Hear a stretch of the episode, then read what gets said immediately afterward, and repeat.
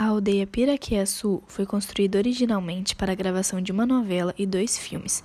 Trata-se, portanto, de uma aldeia cenográfica, que se tornou uma aldeia real. Há quase oito anos, cerca de 80 índios moram e trabalham nela com turismo, limpeza e preservação do meio ambiente ao seu redor. Todos falam nativamente a língua guarani e razoavelmente a língua portuguesa. Fica localizado na rodovia S010, próxima à Ponte Santa Cruz e às margens do rio Piraquê-Açu.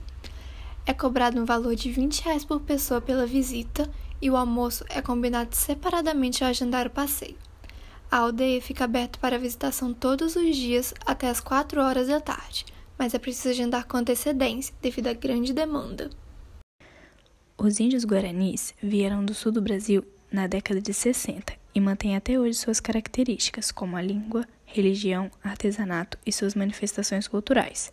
Já os tupiniquins, remanescentes do município de Aracruz, perderam algumas de suas características devido ao contato com o homem branco, porém mantiveram os grupos culturais como referência da sua cultura. Quanto à infraestrutura, segundo o Guia Capixaba, existe uma carência muito grande. Ainda não possuem banheiro. Para tomarem banho com água potável, precisam se dirigir até a aldeia mais próxima, que é cerca de meia hora do local. A água consumida precisa ser comprada. Observaram isso, pois ao chegarem lá, viram muitas garrafas de água mineral em um cantinho. É, todos nós achamos bem tristes a carência de infraestrutura para eles, que fazem papel tão importante de cuidar do manguezal, dos rios e das matas.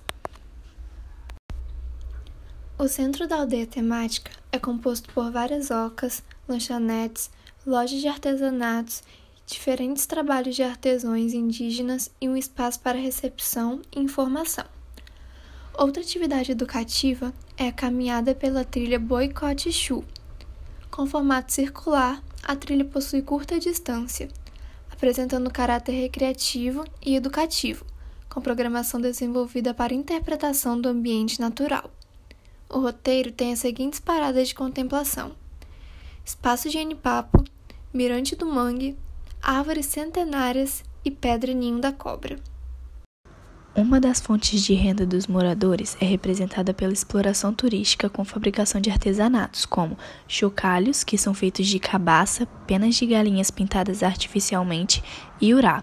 Também são fabricadas cestas, que são feitas de bambus, pau de chuva, feitas de embalbar, pedrinhas da praia, desenhos feitos de pirógrafo e embira vermelha, pauzinho de cabelo feitos de bambus e penas de galinhas, colares feitos de sementes, brincos feitos de penas que foram trazidas da Amazônia e roupas típicas da comunidade indígena, que são utilizadas nos dias de festa e para o batismo, tanto para mulheres quanto para homens. As roupas são feitas de algodão cruz e bordadas com linhas de lã.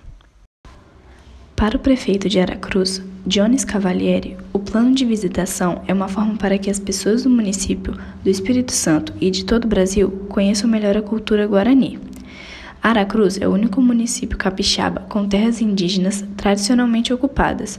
É fundamental que a gente reconheça e apoie os povos indígenas, tendo em vista a importância histórica que possuem para o Brasil. São povos que guardam saberes antigos e conhecem as matas muito melhor do que nós. Disse.